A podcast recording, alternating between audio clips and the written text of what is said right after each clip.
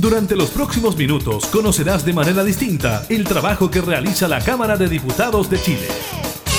Comienza La Cámara en la Radio, con la conducción de la periodista Gabriela Núñez, en Radio Cámara de Diputados de Chile. La Cámara en la Radio.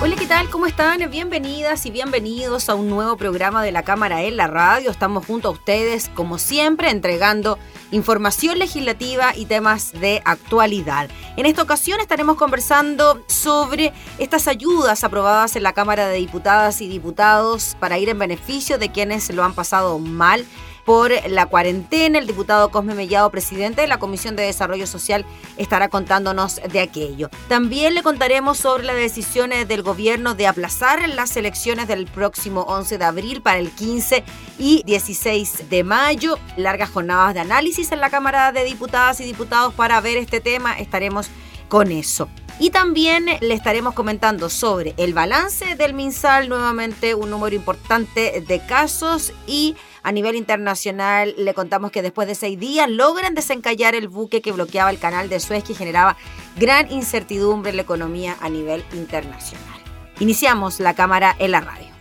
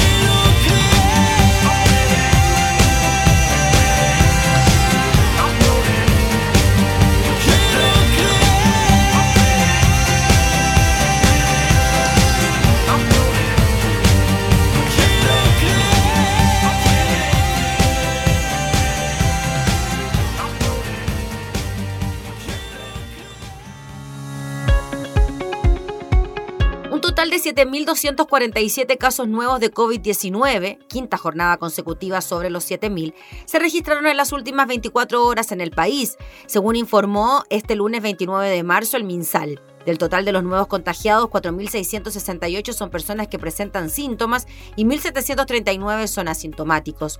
Con esto, los casos acumulados desde el inicio de la pandemia ascienden a 984.484, mientras que los casos activos que pueden contagiar a otras personas llegan actualmente a 42.509, la cifra más alta en toda la pandemia.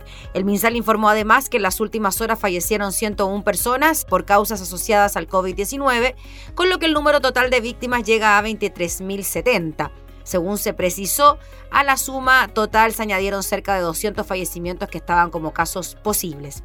En cuanto a los pacientes graves, hay 2.590 personas internadas en las UCI y de ellas 2.237 están conectados a un ventilador mecánico. Actualmente hay disponibles 146 camas críticas en el país pero también eh, tenemos novedades en cuanto a las comunas que avanzan y retroceden dentro del eh, plan eh, paso a paso. Son 11 comunas que retroceden a cuarentena y solo 4 avanzan a preparación. ¿Cuáles son estas? Esto a partir del jueves a las 5 de la mañana. Avanzan a preparación en Tarapacá, Guara, en Antofagasta, San Pedro de Atacama, en Valparaíso, Petorca y en los lagos Palena. Retrocede una transición en Antofagasta, María Elena, en Valparaíso, San Esteban, en O'Higgins, Peralillo y en Ñuble, Bulnes. Retroceden a preparación en Aysén, Guaitecas y en Magallanes, Cabo de Hornos. Retroceden a cuarentena en Valparaíso, Puchuncaví, Casablanca, El Tabo y La Ligua. En O'Higgins, Mayoa. En Maule, Peyúgue. En Biobío, Santa Bárbara. En Araucanía, Victoria, Teodoro Schmidt y Pucón. Y en los lagos, la comuna de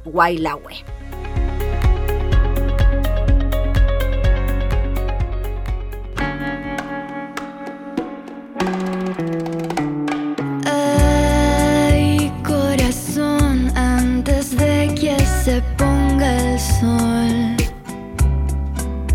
Antes de que en mi piel se queme el último rayo de luz, quiero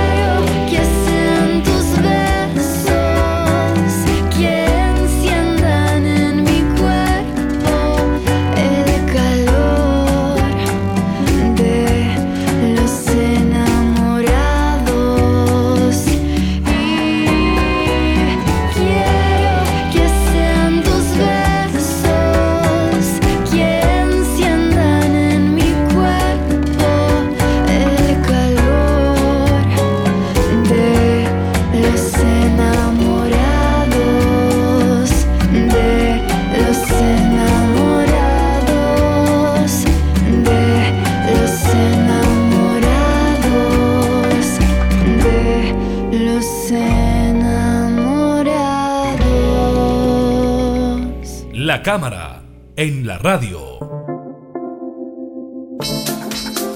Durante la semana pasada, la Cámara de Diputadas y Diputados aprobó y despachó al Senado el bono clase media y un préstamo solidario. Son eh, parte de las ayudas que anunció el presidente de la República para beneficiar a quienes lo han pasado tan mal con esta pandemia del COVID-19 que nos sigue entregando cifras bastante preocupantes. Vamos a hablar de este tema con el presidente de la Comisión de Desarrollo Social, comisión donde se revisaron estos proyectos de ley, el diputado Cosme Mellado. ¿Cómo está, diputado? Muchas gracias por recibirnos. Un gusto, Gabriela.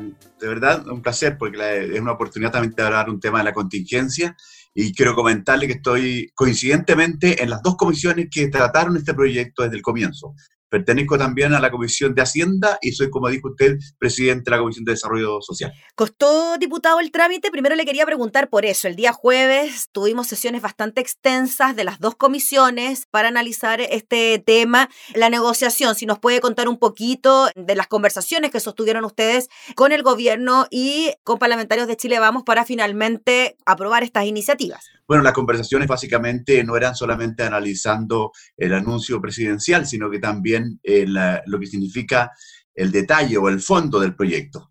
No queremos que la gente nos diga al final que estos, todos estos proyectos vienen con letra chica porque le comento esto porque nosotros vimos que habían algunas indicaciones que eran importantes incluirlas, de hecho presentamos algunas de ellas en la Comisión de Hacienda, que después también revisamos en detalle en la Comisión de Desarrollo Social, y que tenían que ver con un segmento de la población, por ejemplo, que estaba quedando afuera y que sigue quedando afuera según la mirada que nosotros tenemos.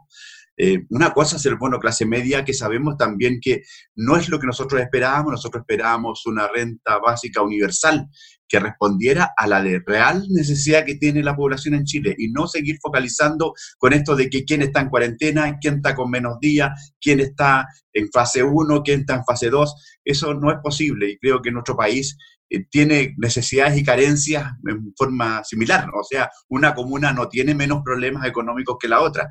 Por lo tanto, nosotros creemos que las familias en general también tienen ahí estas mismas características. Por lo tanto, esperábamos también una reacción de parte del gobierno. Las conversaciones fueron intensas, sin duda, en ambas comisiones, sobre todo en la Comisión de Hacienda. y lo que la idea, ¿no es cierto?, era buscar un punto de encuentro.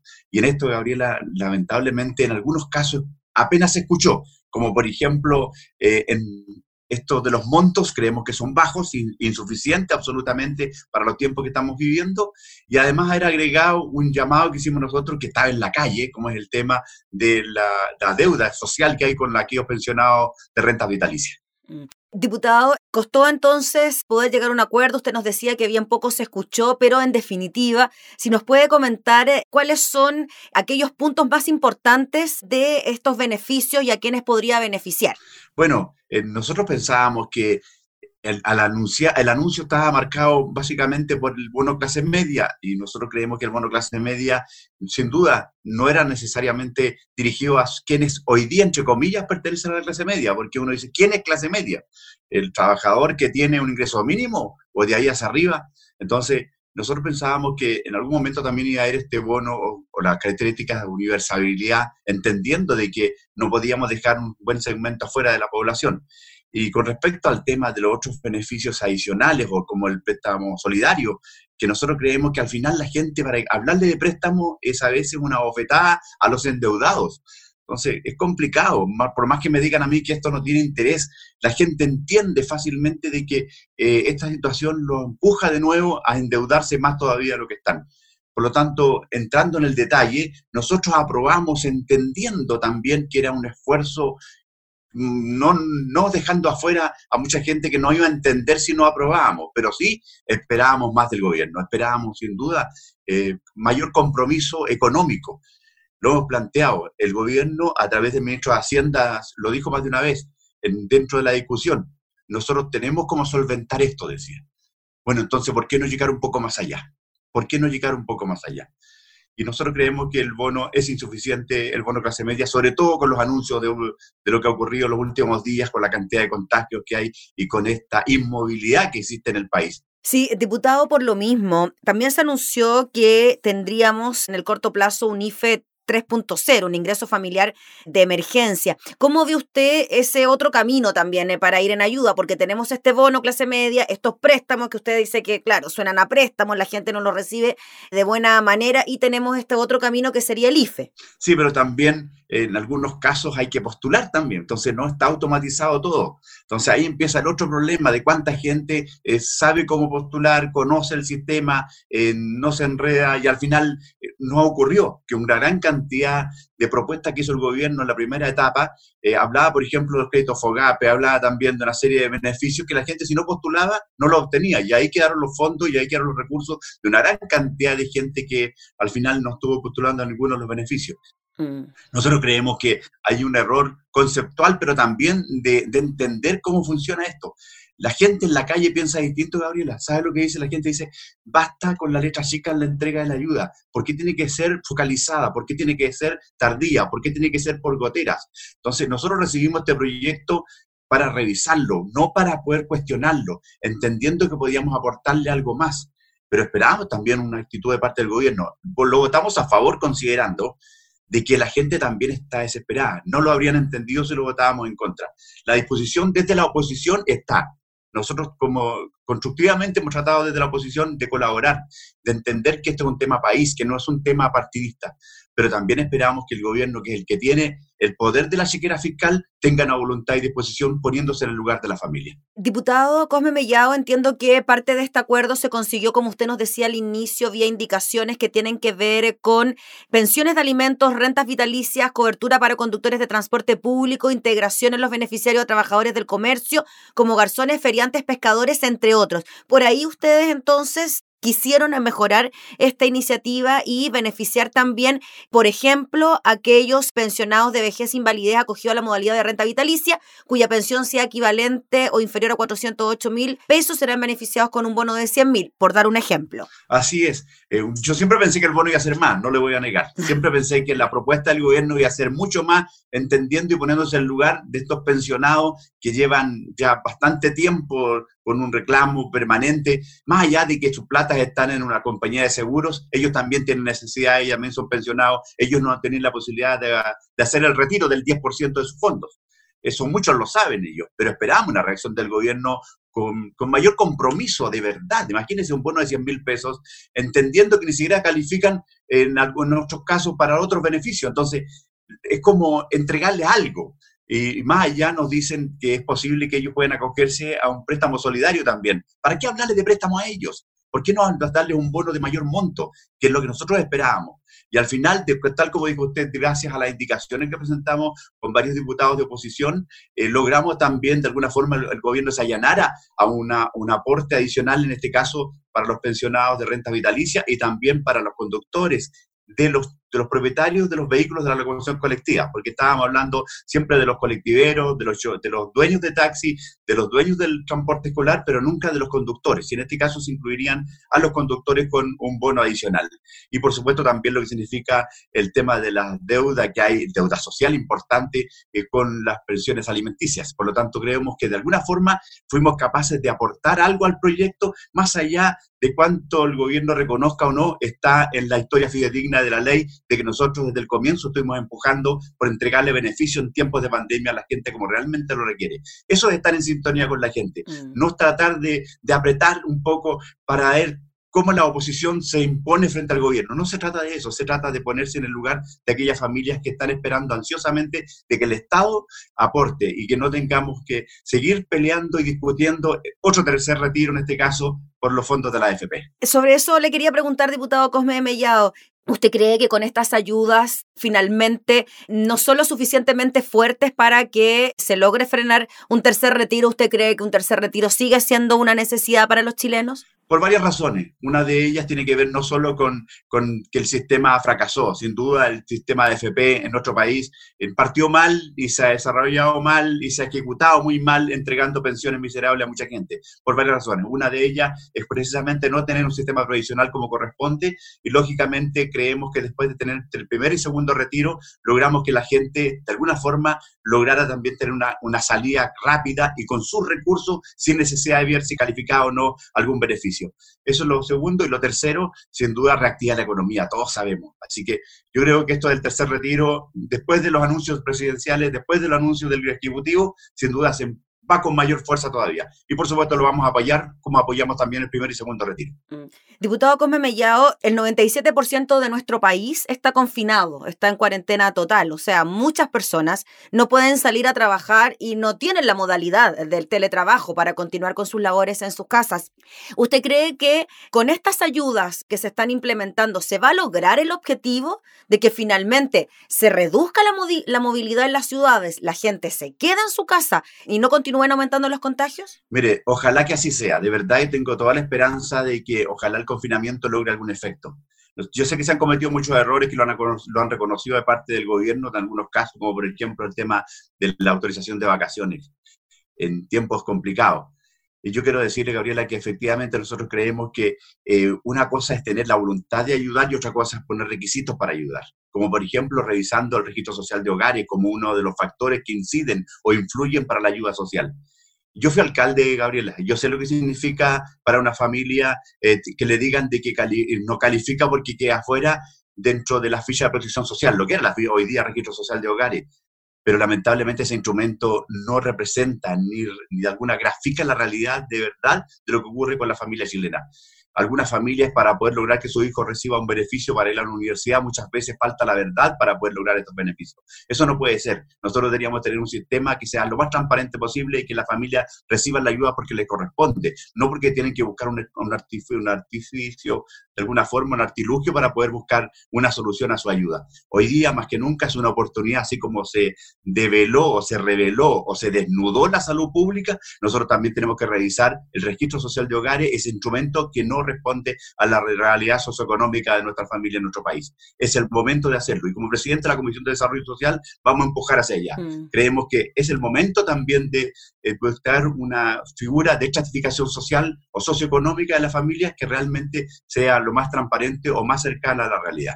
Y por lo mismo, diputado Mellado, con esto de aplazar las elecciones en cinco semanas, ¿usted cree que en estas cinco semanas el escenario sanitario será lo suficientemente contundente para que se puedan realizar las elecciones? Lo relaciono con lo que conversábamos, ¿no? Si la gente se queda en su casa, está confinada, con la ayuda necesaria, pues bien, quizás el escenario cambia. Pero si no, la gente se verá obligada a salir a la calle y ahí quizás nuevamente podrían peligrar las elecciones. Bueno, el gobierno se, desde el comienzo se estaba apoyando en el comité de expertos, según ellos. El comité de expertos que le está diciendo, indicando de alguna forma la señal. No sé cuántas veces se ha escuchado al colegio médico o cuántas veces se ha escuchado al comité, al, comité de expertos, pero sí sé de que hay una situación complicada, compleja.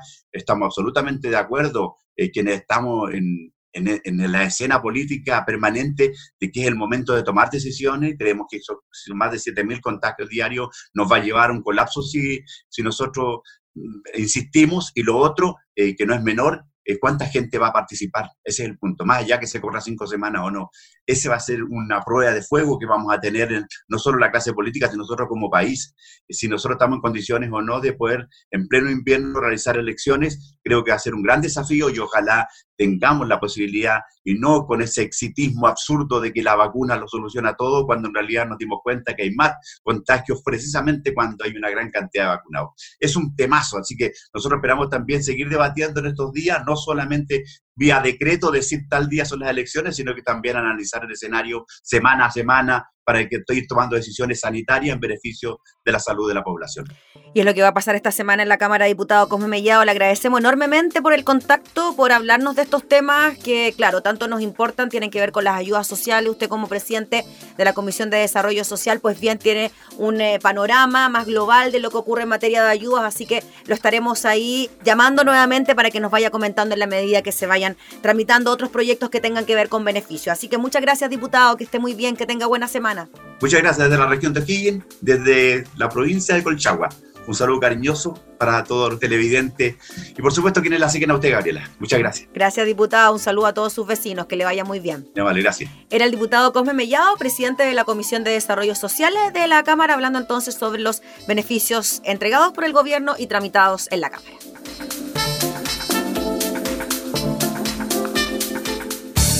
Estás escuchando La Cámara en la Radio, con la conducción de la periodista Gabriela Núñez. Estoy aquí de nuevo esperándote.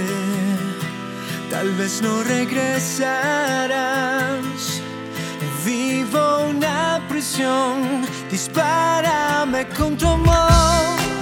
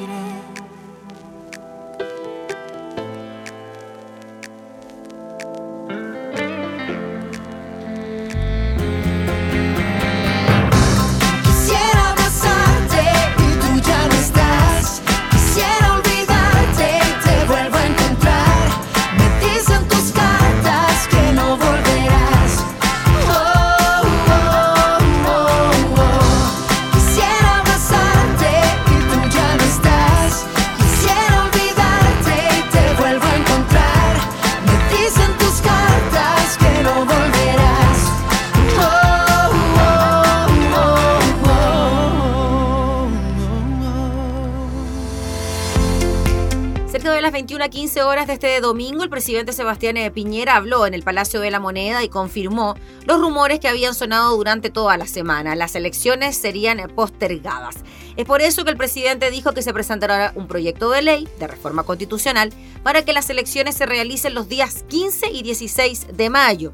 En tanto, de aprobarse el proyecto, la segunda vuelta de las elecciones de los gobernadores haría el 4 de julio, mismo día de las elecciones primarias presidenciales. Si bien, como tantas otras, esta ha sido una decisión muy difícil, dijo el presidente, pero debemos tomarla y tenemos la plena convicción de que es lo mejor para Chile y los chilenos. Según los cálculos del gobierno, se busca que antes de las elecciones del 15 y 16 de mayo ya estén vacunadas unas 9,3 millones de personas, es decir, a los mayores de 40 años con una dosis y a 7,3 millones de personas, los mayores de 50, con dos dosis. El presidente destacó principalmente las razones para efectuar la postergación. Primero, proteger la salud y segundo, asegurar la participación en los comicios. Dada esta situación, destacó el mandatario en relación al aumento en los contagios, El Consejo de Expertos COVID-19, el Ministerio de Salud, el Colegio Médico y la comunidad médica en general han planteado con fuerza y claridad la necesidad de postergar las elecciones, dijo el mandatario. Siempre los escuchamos y agradezco su permanente preocupación y compromiso con Chile y los chilenos. Además, esta decisión recoge la voluntad de la mayoría de los ciudadanos. Frente a esto es que durante toda esta jornada las comisiones de Gobierno Interior y Constitución sesionaron para analizar esta propuesta. De hecho, el gobierno presentó este proyecto ante las y los parlamentarios, esto de aplazar las elecciones para el 15 y 16 de mayo. Si bien el texto que contempla también que la segunda vuelta de gobernadores se realice junto a las primarias presidenciales el próximo 4 de julio, esto será ingresado durante la semana a la corporación, hoy los titulares de la SECPRES Interior y Salud, Juan José Osa, Rodrigo Delgado y Enrique París, explicaron los lineamientos de la reforma constitucional advirtiendo la disposición a hacerle modificaciones según los planteamientos de los legisladores. En ese sentido, el ministro Osa señaló que respecto a la campaña electoral, lo que proponemos es que quede suspendida a partir de la entrada en vigencia de la reforma. Según dijo, la apuesta es que se retome un mes antes de cumplir el plazo legal de la elección, es decir, el plazo de campaña expirará a las 24 horas del jueves 13 de mayo. Osa advirtió que creemos, eso sí, que debemos exceptuar de esta suspensión la propaganda electoral, ya que está instalada en lugares privados. Respecto a la franja electoral que transmite el Consejo Nacional de Televisión por los distintos canales, el secretario de Estado planteó que proponemos que a partir del momento en que se promulgue la reforma constitucional, trasladará los seis días remanentes hacia la fecha de mayo al momento que se defina cuándo será la elección.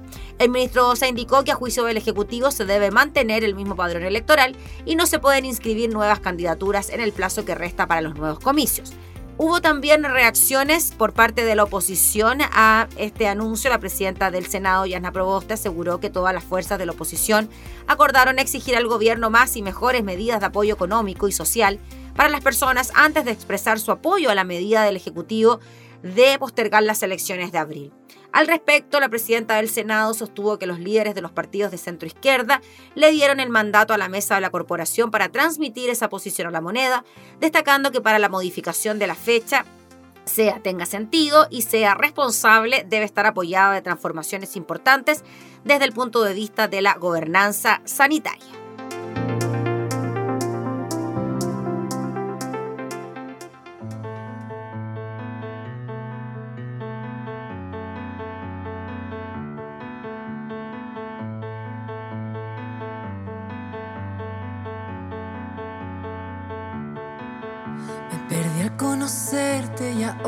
Estoy al borde de un ataque de nervios. Nunca me he sentido entera, entonces te tomé.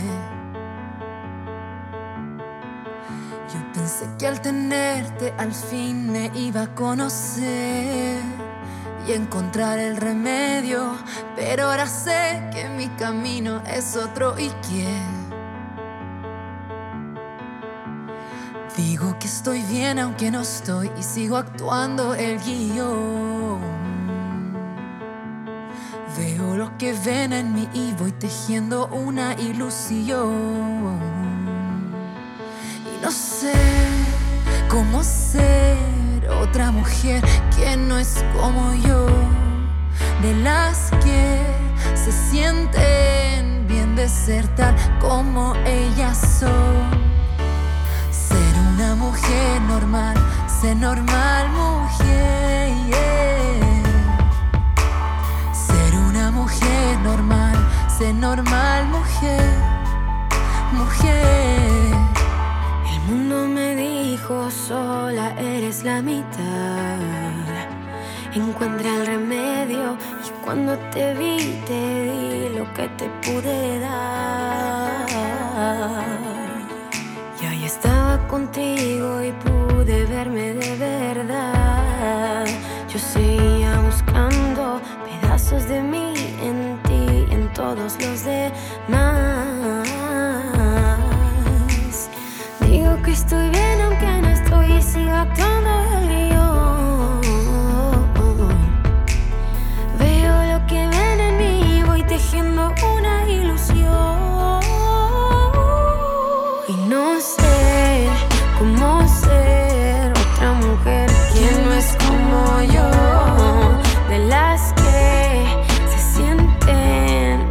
De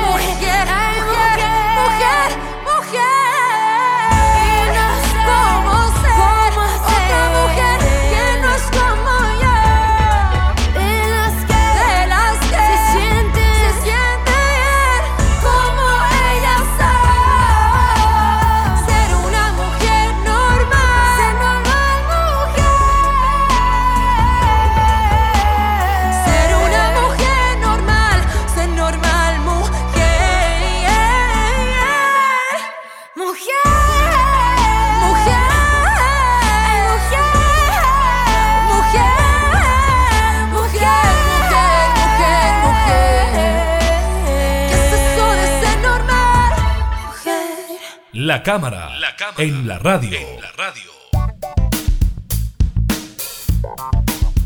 Después de seis días, finalmente los equipos de salvamento liberaron un colosal buque que detuvo el tráfico por el canal de Suez dijo una empresa de servicios del canal, poniendo fin a una crisis que durante casi una semana obstruyó una de las arterias marítimas más importantes del mundo.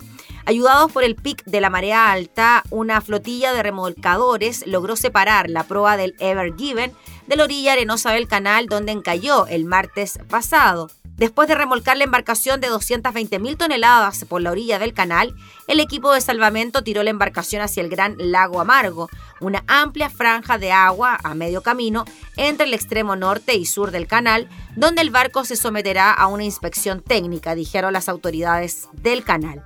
Los datos teritales de marinetraffic.com confirmaron que el barco que mide lo mismo que un rascacielos se alejaba de la costa hacia el centro de la artería. La obstrucción creó un atasco de tránsito masivo en el pasaje vital, reteniendo 9 mil millones de dólares al día en el comercio mundial y presionando a las cadenas de suministro que ya están cargadas por la pandemia del coronavirus. No quedó claro cuándo volvería a la normalidad el tráfico por el canal. Al menos 367 embarcaciones que transportaban de todo, desde petróleo crudo hasta ganado, se han amontonado en ambos extremos del canal esperando pasar. La firma de datos Refinitiv estimó que podría llevar más de 10 días eliminar la acumulación de barcos. Mientras tanto, decenas de embarcaciones han optado por la ruta alternativa alrededor del Cabo de Buena Esperanza, en el extremo sur de África, un eh, desvío de 5.000 kilómetros que añade unas dos semanas a los viajes y cuesta a los barcos cientos de miles de dólares en combustible y otros costos. La liberación parcial del buque se produjo tras grandes esfuerzos por desplegar las embarcaciones con 10 remolcadoras que aprovecharon la pleamar de las mareas vivas, según explicó LED Agencies, que subió el em, nivel del agua en el canal y las esperanzas de lograr un avance. En redes sociales circulaban videos que parecían mostrar cómo las remolcadoras en el canal hacían sonar sus sirenas en celebración cuando lograron apartar al Ever Given de la orilla.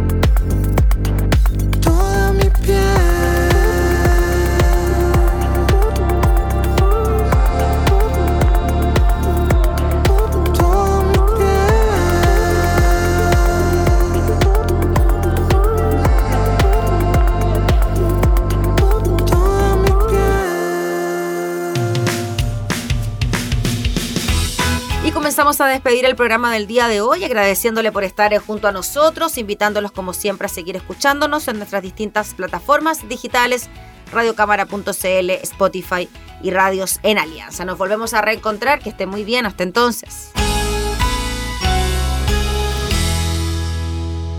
Hemos presentado La Cámara y la Radio, una mirada amena a la agenda de trabajo de los diputados. La Cámara en la Radio, con la conducción de la periodista Gabriela Núñez. Información, música y actualidad en Radio Cámara de Diputados de Chile, acercando las leyes.